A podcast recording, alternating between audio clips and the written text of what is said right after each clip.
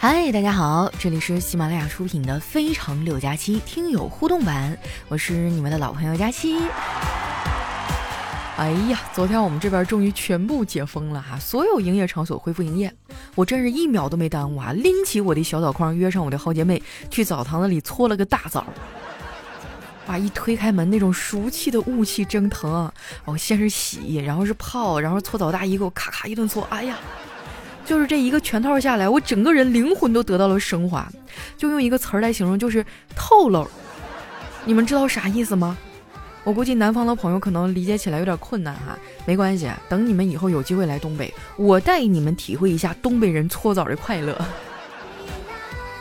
那这段时间啊，很多人开始研究出行计划了啊，毕竟好几年都没有出去溜达了哈，想走一走，这事儿呢没毛病哈。但是大家呢，平时家里的各种药啊，什么呃清热解毒的、退烧的哈，都备好啊。咱出门的时候随身也带着点儿，尽量还是多戴几层口罩哈。因为这到底怎么样，这目前还不是太明确呢，一定要做好防护啊。其实我这段时间也想出去溜达溜达，但是我还没想好去哪儿。你们有什么推荐的地方吗？可以留在我们节目下方的留言区啊，没准儿我们就在那儿偶遇了呢。那接下来时间哈，回顾一下我们上期的留言。喜欢我的朋友啊，记得关注我的新浪微博和公众微信，搜索主播佳期，是佳期如梦的佳期。那首先这位听友呢叫英恋。他说：“我是新疆的，我最怀念小时候啊，冬天生炉子的时候，炉子底下的烤土豆了，剥掉外皮啊，里面就是又黄又香的一层脆皮儿，在里面呢是面面的土豆，满屋子都是香味儿。住楼房以后啊，就再也没有吃到过了，真的是满满的回忆啊！听你三年多了，这是我第一次留言。喜欢独处的我从未感到孤单，因为听你说话呀，就像是和你唠嗑一样。祝你好运连连。”哎呀，巧了不是，我也最喜欢在炉子底下烤土豆啊。就是那个炉灰啊，它刚扒出来的时候还是热乎的，你就把那个土豆塞里头啊，你出去玩一圈回来，哎，热气腾腾就能吃了。剥开外面那个脆脆的皮儿，哎呦，里面老香了。就是我不知道为什么，我感觉用炉灰烤出来的土豆啊，比我妈上锅屉蒸出来那个就是香。咱也不知道有没有什么科学原理哈。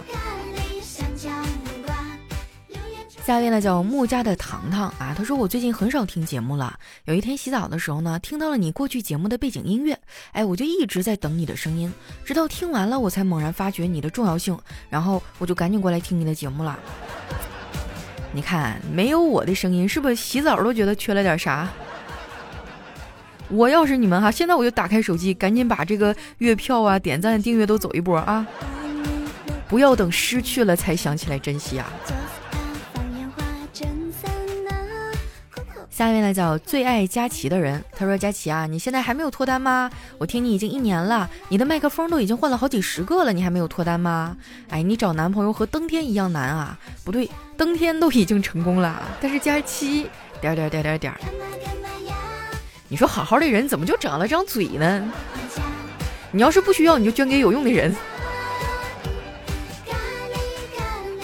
下面呢叫去年花下课。他说：“所有的月票都给你，没办法，太喜欢你了。哎呦，真的太感谢了！这个月票功能呢，也是咱喜马拉雅新出的一个，我也不知道它具体有什么用啊。但是还搞了一个什么月票榜单，意思就是咋的，就是收到月票多的人更受欢迎啊，然后就会有更多的人去围观他们。怎么了？咱们家差事儿啊？这么多年的革命友谊了，就不能帮我点一点啊？就在咱们节目下方啊，非常醒目的一个位置啊，就是大家把手里的月票都送一送啊，谢谢大家。”下面呢叫书年年年年啊，他说为什么鬼屋有钢琴和邮箱吗？因为钢琴住了几个妖啊，邮箱住了几个魔。哎呀我天！钢琴住了几个妖，嘿嘿，邮箱住了几个魔，是吧？下一位呢叫金秋啊，他说太忙于事业的人啊，都快忘记自己的终身大事儿了。到底要多优秀的男生才能打动你呢？哎呀，其实我觉得我的问题是太宅了。你想哈，写稿子的时候不能跟别人说话，对吧？然后录音的时候周围也不能有人儿。我常年都在这样一种一个人工作的氛围当中啊，接触最多的就是丸子和西西。我觉得我最缺的应该是社交活动啊。但是之前我朋友跟我介绍说让我去玩飞盘儿，我去看了一眼，这运动量也太大了吧！我这老胳膊老腿儿，我可跑不动。就是。有没有什么活动哈，能嗯，就是在不损害身体健康的情况下哈，还能多认识一些异性的？你们能不能给我推荐推荐？或者说你们的另一半都是搁哪儿找的呀？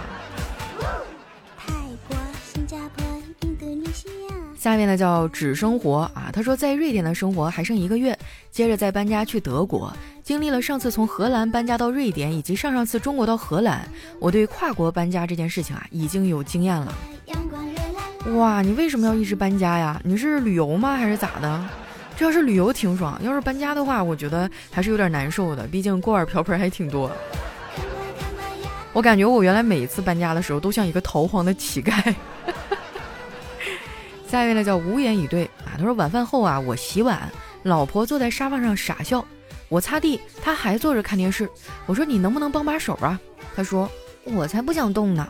我说凭什么你就老坐在沙发上看电视，我就得擦地呀？他说这你可不能跟我比了，我有一个好老公，你有吗？有理有据，让人无法反驳哈。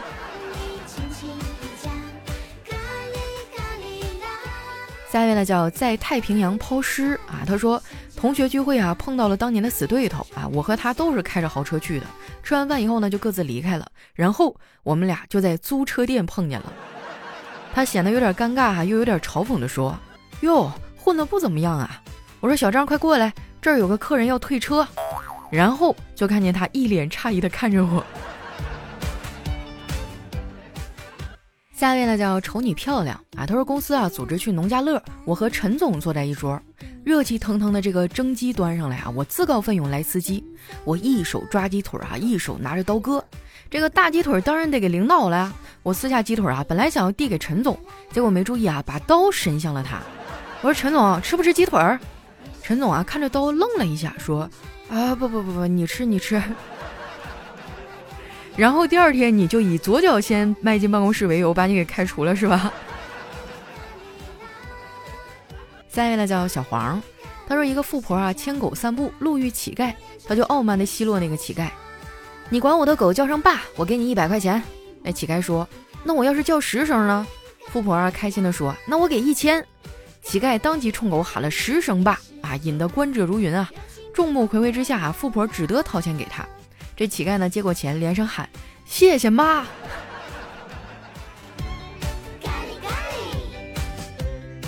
下一位呢叫丁丁，他说在火车上啊想泡面吃，拿着那个调料袋就甩呀甩的，结果一不小心嗖的一声就飞出去了。定睛一看，一个满头调料的男子转过身来，悠悠地说：“姑娘，你是想泡我吗？”哎呀，这缘分来的挺突然的。下一位呢叫佳期的雨熙，他说班上五个女生，每人揣了二十朵玫瑰，一同去某大学门口卖花，一块钱一朵，大家都卖完了。只有班花同学还剩了十多朵，我们正想安慰他呢，然后他就哭诉说好多哥哥买了花又送给他，害得他又得重新卖，还掏出了一大把的零钱，上哪儿说理去啊？突然觉得有点气呢。下一位呢叫每天喝够五瓶可乐，他说：“老板，把你店里最贵的首饰拿出来，今天我老婆过生日。”老板说：“这个戒指十块钱，十块钱的戒指配得上我老婆吗？”老板说：“你有本事别来两元店装逼呀！”哇，现在那种两元店已经很少见了。我记得小的时候，经常会在步行街上看到什么两元两元全部两元，两块钱你买买不了吃亏，两块钱你买不了上当。那现在不是了，现在都是十块钱你买不了上当了。下一位呢叫丸子二四九啊，他说这几天双十一哈，丸子买了个电子语音体重秤。到货之后呢，他站上去，过了好一会儿都没有动静，他就怒了，使劲的拍了拍那个秤：“你快点说呀，我多少斤？”然后那个电子秤说话了：“第一，请不要在设备上站两个人。”下面呢叫累死了啊，他说有一天呢跟女朋友约会，趁着等女朋友的空档呢，在桥底下买了一张黄盘，跟那中年男子砍价成交啊，揣在了大衣兜里。晚上去女朋友家吃饭，初次见到未来的岳父母啊，一直不敢抬头。女朋友就调笑说：“怎么啦？平时也没见你这么腼腆啊。”我小声嘟囔：“我也没想到你爸是卖光盘的呀，这太尴尬了。”下面呢叫月夜啊，他说小强对他的朋友说，从今以后我将要过上一种极为严格的新生活，每一分钟的时间都要按照计划和命令行事。朋友问，你要去参军入伍吗？不，我就要结婚了。这是甜蜜的烦恼啊！你要看看有多少像我们这样的人都渴望这种烦恼的。下面呢叫五只猫，他说老婆没注意啊，摔倒了。这时候啊，男方老公会说：“哎呀，小宝贝儿，怎么这样子不小心啊？痛不痛？快来抱抱。”然后温柔地把老婆扶起来。但是换做东北老公呢，就会说：“你眼睛是干啥的呀？没见那旮旯有冰啊？瞪眼往上走，嘚儿逼嗖嗖的，显得你滑过冰啊？你赶紧起来扑棱扑棱，卡成这个逼样，看看秃噜皮没有？”咋没你妈卡死你呢？哎呀，我这一天呢跟你操老心了。哎呀，这个嗯，咋说呢？可能我学的不太像啊，但是确实有那味儿了。嗯。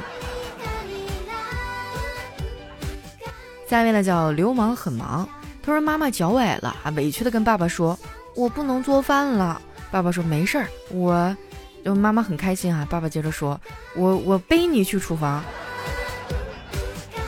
那他俩还是不够恩爱呀！这要是我爸，就是哎，没事儿，让姑娘去做。下一位呢叫往后余生姑娘，他说疫情什么时候结束啊？想见的人都换了八个了，这不马上结束了吗？我们这都放开了。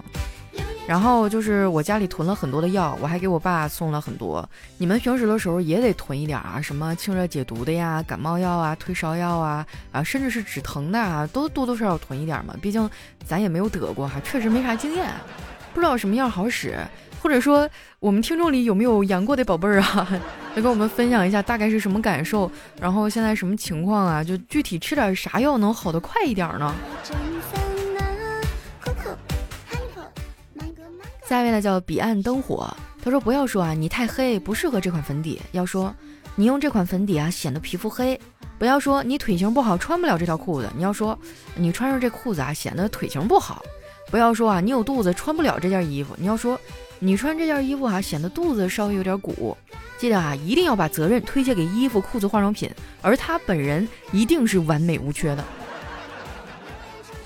你这简直就是家庭妇男十级求生指南呀！来看一下我们的下一位啊，叫植物大战佳期。他说语文考试的时候啊，我觉得我是外国人；英语考试的时候呢，我觉得我是中国人；音乐考试的时候，觉得我是聋哑人；数学考试的时候，我觉得我是外星人。所有试都考完以后，我觉得我不是人。真的，咱这心态一样一样的哈。来，我们学渣一起击个掌，耶！下面呢叫想去冰箱静一静。他说同学聚会啊，几个男同学都抱怨自己老婆爱臭美啊，什么打耳洞啊、纹身呐，都很费钱。见我一言不发，同学们就问李子，你老婆不这样吗？我说我老婆是个很朴素的人。同学们都说，哎呀，还是李子有福气呀。然后我小声的说。再说打耳洞、纹身啥的都太危险了，这有啥危险的呀？那个我老婆会漏气呀，哇，她还会飘在空中呢。下面呢叫脑回路清奇啊，他说刘老师啊在批改英语作文，突然大发雷霆，我从来没有见过这么烂的英语作文。李老师啊见状问道：写了什么呀？写一个王子和公主的故事。李老师说不错呀。可是他居然在开头写王子问公主，Can you speak Chinese？公主回答 Yes。接下来全部都是中文。哇，突然觉得好像也没有什么毛病啊。来看一下我们的最后一位，叫佳期的抠脚大叔。他说小时候调皮啊，总挨爸爸揍，我就暗暗发誓，以后我有孩子了，我一定一下也不打。后来在爷爷快去世的时候，我跟爷爷说。爸爸总打我，我以后肯定不会这样对我的孩子。爷爷说：“你爸小时候也这么说。”